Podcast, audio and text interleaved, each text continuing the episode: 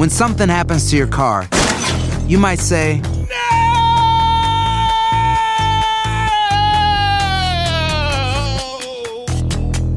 My car. but what you really need to say is something that can actually help. Like a good neighbor, State Farm is there. And just like that, State Farm is there to help you file your claim right on the State Farm mobile app. So just remember, like a good neighbor, State Farm is there. State Farm, Bloomington, Illinois. No hay nada como un teléfono nuevo. Y si quieres uno ahora, aprovecha la oferta de Boost para estar conectado con los tuyos. Cámbiate a Boost Mobile y llévate un Samsung Galaxy A15 5G gratis. Boost tiene las redes 5G más grandes del país, con máxima señal, para que sigas tus sueños sin miedo al éxito. No esperes, visita ya tu tienda Boost Mobile local y llévate tu Galaxy A15 5G gratis. Solo en un Boost Mobile cerca de ti. Oferta por tiempo limitado, solo clientes nuevos. Requiere suscripción al servicio, un dispositivo por línea, impuestos adicionales. Aplican otras restricciones. Visita una tienda para detalles. Cassandra Sánchez Navarro junto a Catherine Siachoque y Verónica Bravo en la nueva serie de comedia original de VIX, Consuelo, disponible en la app de VIX ya.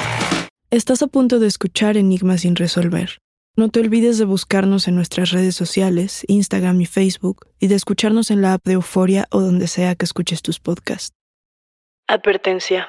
Este programa contiene casos de crimen, apariciones, misterio, conspiración y violencia. El contenido de estas piezas puede ser sensible para algunos miembros del público. Aconsejamos discreción.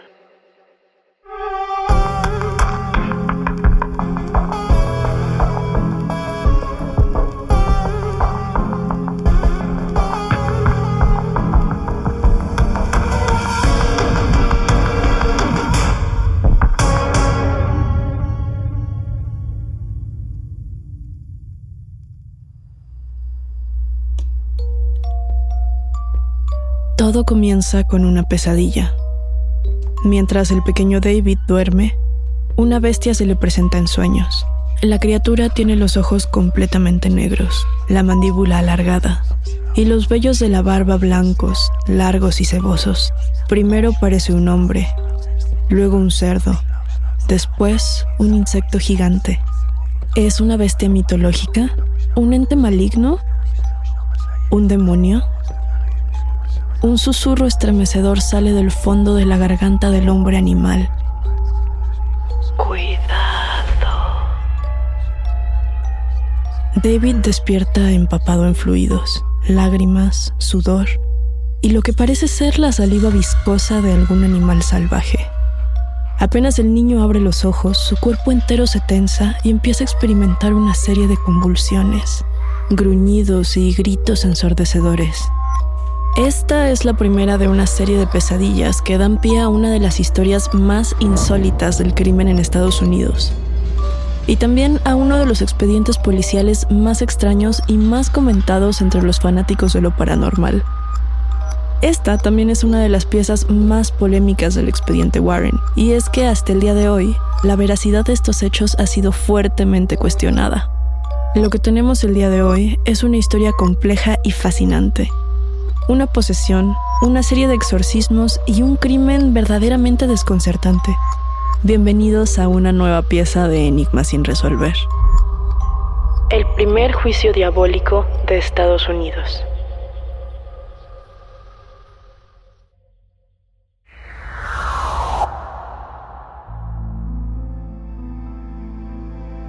Enigmáticos, el día de hoy retomamos uno de los casos más famosos y también más difíciles de explicar de la historia del crimen en Estados Unidos. Esta es una historia que se ha abordado a lo largo del tiempo desde distintos ángulos. Se trata de un crimen completamente real que puede plantearse desde un enfoque policial y legal, pero también es una historia que no puede contarse sin hablar desde lo paranormal, posesiones demoníacas y la presencia de entidades malignas. Sabemos que los crímenes inexplicables, esos que rayan en lo sobrenatural y son complejos de abordar, son sus favoritos. ¿Qué pensarían si les dijera que esta es la primera vez que un suceso paranormal es llevado a un jurado para usarlo como parte de la defensa en favor del acusado? Lo que tenemos hoy es una pieza llena de enigmas, pasajes sangrientos y explicaciones polémicas a las que definitivamente tenemos que dedicarles un episodio. Para comenzar a contar esta historia, tenemos que remontarnos al verano de 1980 y situarnos en Brookfield, Connecticut. Por si fuera poco, no podemos dejar de mencionar que esto es lo que se considera el primer gran asesinato de esta región. Pero sin más preámbulo, vayamos directamente al comienzo de esta historia.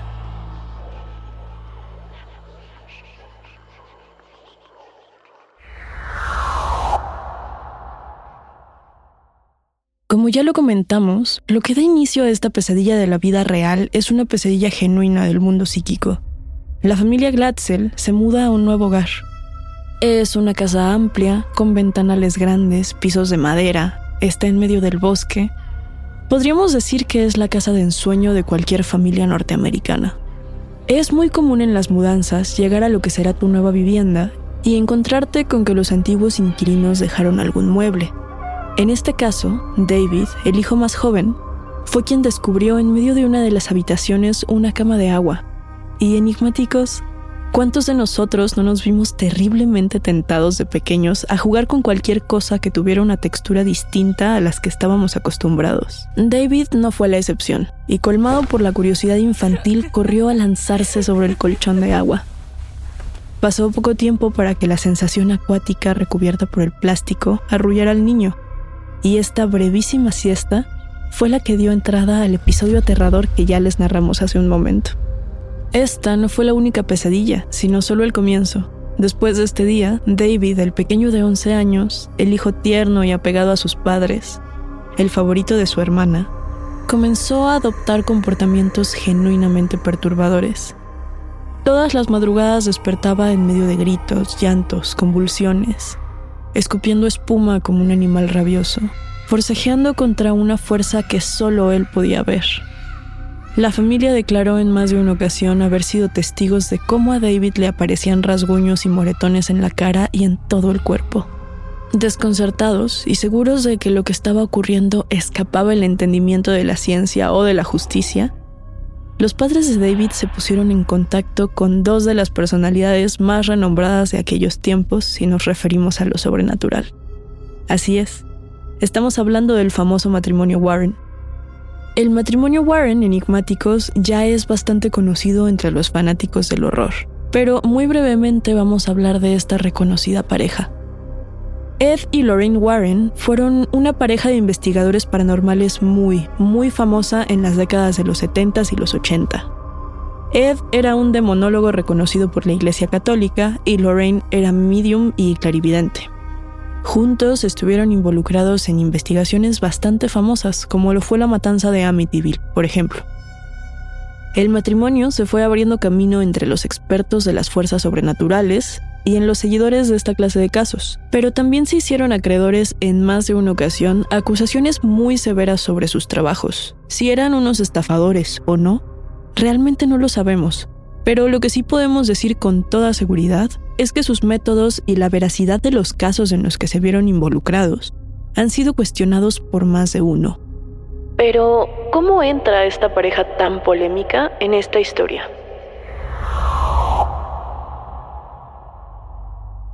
Tras varias madrugadas de episodios inexplicables, los Glatzel comienzan a preocuparse bastante por el bienestar del pequeño. Según lo que informaron algunas fuentes, David fue llevado primero a que le realizaran exámenes psiquiátricos, los cuales arrojaron un resultado bastante curioso.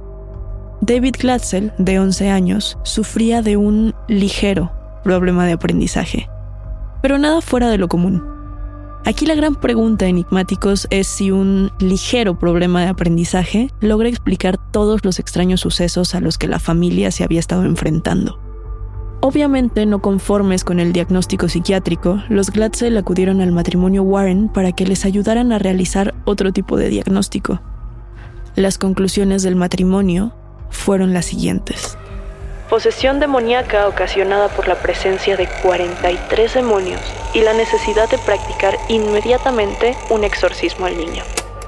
Según las declaraciones de los Warren y de la misma familia Glatzel, el proceso para sanar a David duró cinco días en los que se practicaron una serie de exorcismos y estuvieron involucrados cuatro sacerdotes distintos, todos preparados en el Vaticano y reconocidos por él mismo. Ninguno de los sacerdotes involucrados logró nada, todos terminaban por retirarse diciendo que estaban luchando contra algo muy poderoso. Esto evidentemente generó un aire de tensión en la familia y una terrible frustración.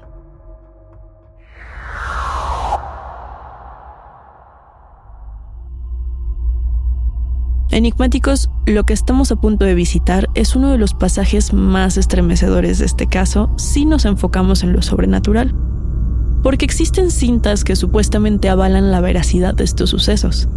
En ellas podemos escuchar gritos, llantos y lo que el matrimonio Warren nombró voces infernales que salían de la garganta del niño. Después de días de intentos inútiles y de madrugadas aterradoras, ocurrió algo que cambió por completo el curso de lo que podría ser esta historia sobre una posesión. Todo estaba preparado, igual que todas las noches, para que un nuevo sacerdote practicara un nuevo exorcismo a David. La familia rodeando la mesa, los Warren presentes. Para este punto las expectativas eran ya muy pocas y la frustración aumentaba cada noche. Debbie Glatzel, la hermana mayor de David, llevaba mucho tiempo siendo pareja de Arnie Cheyenne Johnson, un muchacho trabajador, sensible y adorable que se había ganado la simpatía de toda la comunidad y por supuesto el cariño de la familia Glatzel. Por su cercanía con la familia, Arnie era prácticamente un hermano mayor para David, por lo que estuvo presente en la mayoría de los procedimientos y exorcismos que se le realizaron al pequeño.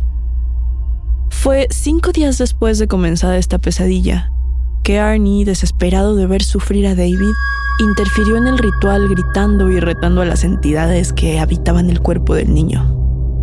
Él le pidió al demonio o los demonios que lo tomaran a él y dejaran a David tranquilo. De la garganta del niño salieron las siguientes palabras.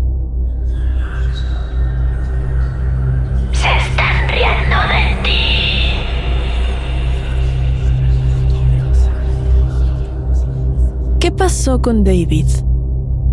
Nadie lo sabe. Según la mayoría de los testimonios, David no volvió a presentar ningún síntoma de posesión y su estado físico y emocional mejoraron considerablemente. ¿Qué consecuencias tuvo esto para Arnie?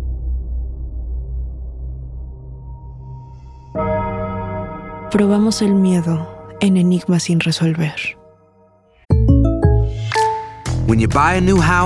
You might say, Shut the front door! Winning! No, seriously, shut the front door. We own this house now. but you actually need to say, Like a good neighbor, State Farm is there. That's right. The local State Farm agent is there to help you choose the coverage you need. Welcome to my crib. no one says that anymore, but I don't care. So just remember, like a good neighbor, State Farm is there. State Farm, Bloomington, Illinois. Hay gente a la que le encanta el McCrispy y hay gente que nunca ha probado el McCrispy. Pero todavía no conocemos a nadie que lo haya probado y no le guste. Para pa pa pa. Boost Mobile tiene una gran oferta para que aproveches tu reembolso de impuestos al máximo y te mantengas conectado. Al cambiarte a Boost, recibe un 50% de descuento en tu primer mes de datos ilimitados. O, con un plan ilimitado de 40 dólares, llévate un Samsung Galaxy A15 5G por $39.99. Obtén los mejores teléfonos en las redes 5G más grandes del país. Con Boost Mobile, cambiarse es fácil. Solo visita boostmobile.com. Boost Mobile, sin miedo al éxito. Para clientes nuevos y solamente en línea, requiere AroPay. 50% de descuento en el primer mes requiere un plan de 25 dólares al mes. Aplican otras restricciones. Visita boostmobile.com para detalles. Cassandra Sánchez Navarro junto a Catherine Siachoque y Verónica Bravo en la nueva serie de comedia original de VIX, Consuelo, disponible en la app de VIX ya. Enigmáticos, por un lado ya comentamos la cuestión paranormal en este caso, pero ¿qué pasó después? Arnie Cheyenne Johnson, como ya lo comentábamos, era un joven cariñoso, trabajador, empático y muy querido dentro de su círculo. Se dedicaba al paisajismo y pasaba su tiempo libre cantando en el coro de la iglesia. Según las declaraciones, y citando las palabras de los Glatzel, era el hijo que todo mundo desearía tener. Pero según su novia, Debbie, y su suegra, la actitud de Arnie cambió de un momento a otro y se convirtió en un hombre muy distinto a quien era antes. Comenzó a tener actitudes retraídas y violentas que no eran normales en él. Inicialmente, nadie conectó este cambio con lo que le había ocurrido a David poco tiempo atrás. Pero muy pronto Arnie comenzó a entrar en una especie de trance en el que repetía algunos de los síntomas que el pequeño había presentado. Gruñía, rechinaba los dientes, salivaba y gritaba con terror que veía a la bestia. Arnie aseguraba no recordar nada de lo que ocurría mientras él estaba en este estado. Y gracias a esta clase de episodios tuvo que enfrentar terribles consecuencias. Hombre apuñalado cinco veces fallece en una perrera. Hasta ahora se sabe poco, pero ya hay un detenido.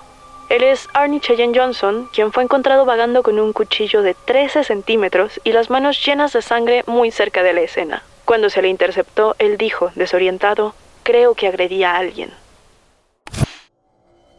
Ya pusimos sobre la mesa los sucesos paranormales con los que se desarrolla esta historia. Ahora es momento de hablar del crimen, el juicio y todo lo que hay detrás. Según todos los testimonios que se recopilaron el día del crimen, todo ocurrió más o menos así. Debbie y Arnie se habían mudado juntos recientemente y habían entablado muy buena relación con su casero, Alan Bono. Él tenía 40 años y además de la propiedad en la que vivía la pareja, administraba una perrera junto con su hermana en donde habían ofrecido trabajo a Debbie desde hacía ya unos meses. Bono y la pareja convivían y hacían reuniones comúnmente. Se citaban uno en casa del otro y utilizaban la perrera como punto de encuentro. Y justamente ese fue el caso. Bono invitó a Debbie y a Arnie a la perrera. Ellos a su vez invitaron a Wanda y Janice, las dos hermanas menores de Arnie. La tarde transcurrió como cualquier otra de estas reuniones amistosas. Escucharon música, bebieron algunas cervezas y platicaron hasta que se hizo de noche. Conforme transcurrían las horas, el estado etílico de todos aumentaba. Bono comenzó a adoptar una actitud agresiva e impertinente que no era normal en él.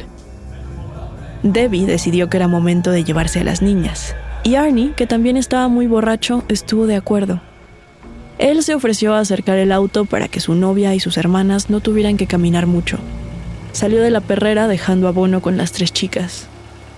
Ahora, enigmáticos, lo que va a continuación es un dato poco preciso que se ha planteado de distintas maneras, pero que es muy importante para entender el contexto de este asesinato. Cuando Arnie volvió con el auto, entró nuevamente a la perrera y lo que encontró fue a Bono, increíblemente borracho, y a alguna de las chicas. Algunos dicen que fue una de las hermanas, y otros narran que fue la misma Debbie forcejeando con él e impidiendo un ataque posiblemente de naturaleza sexual. Ahora, cualquiera que entrara a un lugar y descubriera a un hombre de 40 años intentando abusar de una joven reaccionaría con furia. Pero la reacción de Arnie fue por demás desconcertante. Él simplemente se quedó parado, inmóvil, con la mirada perdida y comenzó a hacer sonidos con su garganta y sus dientes. Debbie aprovechó el impacto para sacar a las niñas de ahí, las llamó y las tres se fueron lo más rápido que les fue posible. Bono también se asustó con la reacción de Arnie, pero a él no le dio tiempo de correr. Arnie sacó el cuchillo de 13 centímetros y lo apuñaló hasta que dejó de moverse.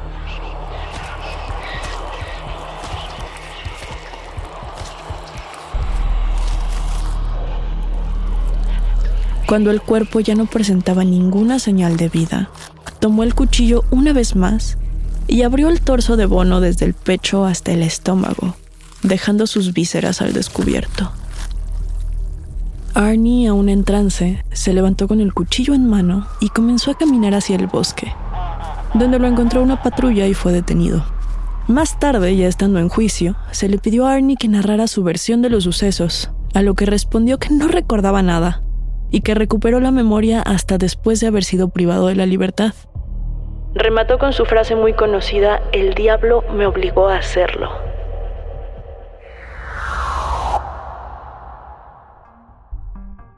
Antes de continuar con este resumen del caso, me gustaría detenernos a plantear la siguiente pregunta. ¿De dónde salió el arma homicida? Como ya lo comentamos, la defensa presentó un caso de posesión demoníaca en un jurado por primera vez en la historia. Y evidentemente no fue muy bien recibido por los jueces y las autoridades. Inicialmente, cuando se hizo el planteamiento paranormal por parte de la defensa, se dijo que el cuchillo de 13 centímetros con el que Bono había sido atacado pertenecía a Arnie y que éste lo usaba como navaja portátil. Pero el jurado rechazó esta historia, obligando a los abogados del acusado a cambiar la narrativa. La siguiente historia que presentaron fue que Arnie había atacado a Bono en defensa propia y le había arrebatado el cuchillo, que ahora, según esta nueva versión, pertenecía a la víctima. Esta, enigmáticos, no es la única memoria poco convencional sobre este caso. Según aseguran algunos policías, abogados y algunas personas que asistieron al juicio, el procedimiento legal estuvo fuertemente impregnado por situaciones paranormales. Las luces parpadeaban, los objetos se movían solos, e incluso una propiedad perteneciente a uno de los involucrados se prendió en llamas inexplicablemente. También recordamos una declaración de Lorraine Warren, quien aseguró haber tenido una visión cuatro meses antes y haber llamado a la policía para advertirles que una tragedia estaba a punto de ocurrir cerca de la familia Glatzel. El 24 de noviembre de 1981, Arnie Cheyenne Johnson fue declarado culpable de asesinato en primer grado y pasó cinco años en prisión. Fue liberado antes de tiempo gracias a su buena conducta. ¿Cuál es el cierre de esta historia? Arnie y Debbie se casaron mientras él aún estaba preso. Siguen juntos hasta el día de hoy y tienen dos hijos. Debbie ha demostrado el apoyo a la historia de su marido en más de una ocasión, y Arnie, por su parte, todavía sostiene haber estado poseído durante el ataque a Alan Bono. Él declara lo siguiente: Le pido perdón a la familia de Bono, pero yo no lo maté. Mi mayor error fue haber provocado al diablo, pedirle que viniera por mí, así dejaba tranquilo al niño. Desafié al demonio y pagué un alto precio. Por su parte, el hermano mayor de los Glatzel asegura que ni su hermano menor ni Arnie sufrieron una posesión y que todo esto fue un montaje orquestado por el matrimonio Warren para ganar fama y dinero a costa de su familia. Además de que una fuente anónima hizo público que la familia Glatzel recibió 4.500 dólares por vender su historia, y los Warren recibieron más de 81 mil dólares gracias a ella. ¿Qué versión creemos nosotros enigmáticos? Esta historia ha sido contada en distintas ocasiones por diferentes voces. Algunos ejemplos son, recientemente Netflix estrenó un documental en el que tanto David Glatzel como los demás involucrados dan sus testimonios y afirman que en verdad existió una posesión. Anterior a esto, History Channel produjo su propio documental en el que de igual manera la familia sostiene la veracidad de todo lo que testificaron años atrás durante el juicio. Dejando atrás los documentales, la tercera entrega del conjuro toma su inspiración de este fragmento del expediente Warren y lo lleva a las salas de cines en una adaptación en la que se le da más peso al contenido paranormal que a la historia del crimen en sí. Una cosa es segura.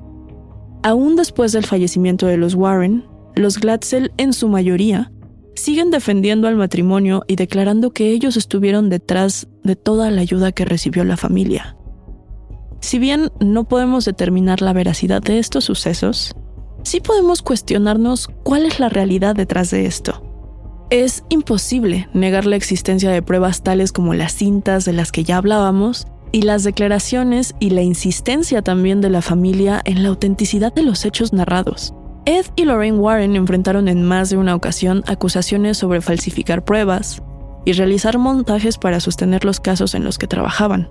Y aunque la opinión pública no estuvo precisamente de su lado en esta ocasión, el caso de los Glatzel sería recordado como uno de los más difíciles y más escalofriantes en los que se vieron involucrados.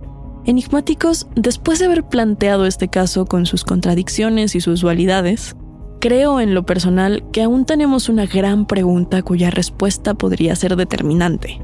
¿Por qué nunca se le practicó un exorcismo a Arnie si las entidades fueron transferidas de una persona a otra? ¿Cómo podemos explicar que fuera tan complicado que abandonaran al niño y que Arnie simplemente no presentara más síntomas después de enfrentar el juicio?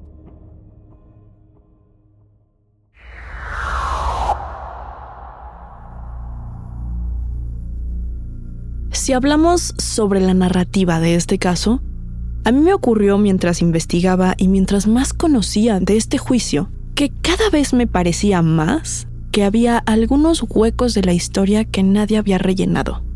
Y es que enigmáticos, sin desestimar el trabajo de los Warren, tenemos que recordar que más de una vez han sido llamados mentirosos, estafadores y demás. Y también tenemos que darnos cuenta de que verdaderamente hay muchos agujeros en este caso.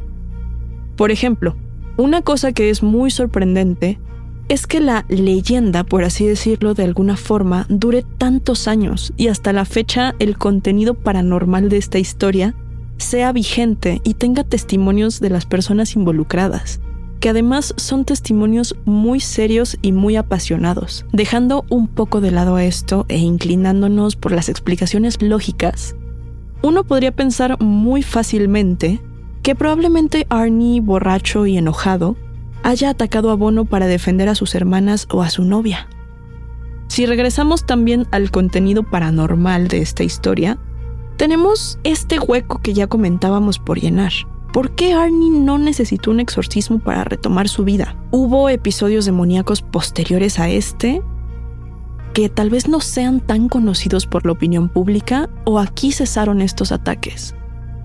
Creo que si escarbamos un poco más en este caso y si buscamos estas pequeñas piezas faltantes, nos encontramos con un rompecabezas muy entretenido y probablemente estas respuestas no las podemos dar nosotros enigmáticos. Probablemente tendríamos que hablar con algún experto del tema para entender mejor cómo funcionó este caso y por qué no hubo un exorcismo final. Una respuesta que a mí se me ocurre y que podría ser, tal vez no, es que probablemente ese demonio o ese cúmulo de entidades buscaban algo y una vez que les fue entregado, partieron. Por eso la famosa frase, el diablo me obligó a matar.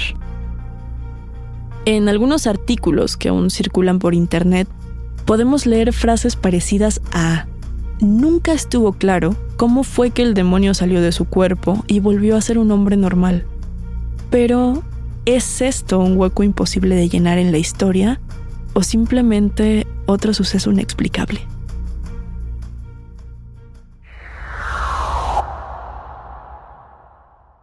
Hasta aquí llegamos con este caso, por ahora. Yo soy Daniel Duarte y ha sido un macabro placer compartir con ustedes enigmáticos. Gracias por escucharnos y no se olviden de suscribirse o seguir el show para no perderse ningún misterio. Recuerden que pueden escucharnos a través de la app de Euforia, la página de YouTube de Euforia Podcast o donde sea que escuchen sus podcasts. Nos encontraremos en el próximo episodio de Enigmas sin resolver.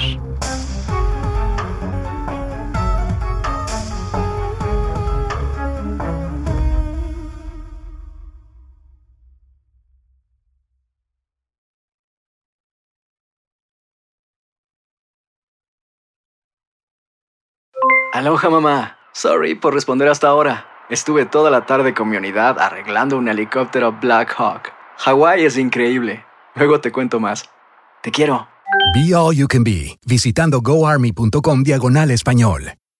Boost Mobile tiene una gran oferta para que aproveches tu reembolso de impuestos al máximo y te mantengas conectado. Al cambiarte a Boost, recibe un 50% de descuento en tu primer mes de datos ilimitados. O, con un plan ilimitado de 40 dólares, llévate un Samsung Galaxy A15 5G por $39.99. Obtén los mejores teléfonos en las redes 5G más grandes del país. Con Boost Mobile, cambiarse es fácil. Solo visita boostmobile.com. Boost Mobile, sin miedo al éxito. Para clientes nuevos y solamente en línea, requiere AroPay. 50% de descuento en el primer mes requiere un plan de 25 dólares al mes. Aplican otras restricciones. Visita para detalles. Cassandra Sánchez Navarro junto a Catherine Siachoque y Verónica Bravo en la nueva serie de comedia original de VIX, Consuelo, disponible en la app de VIX ya.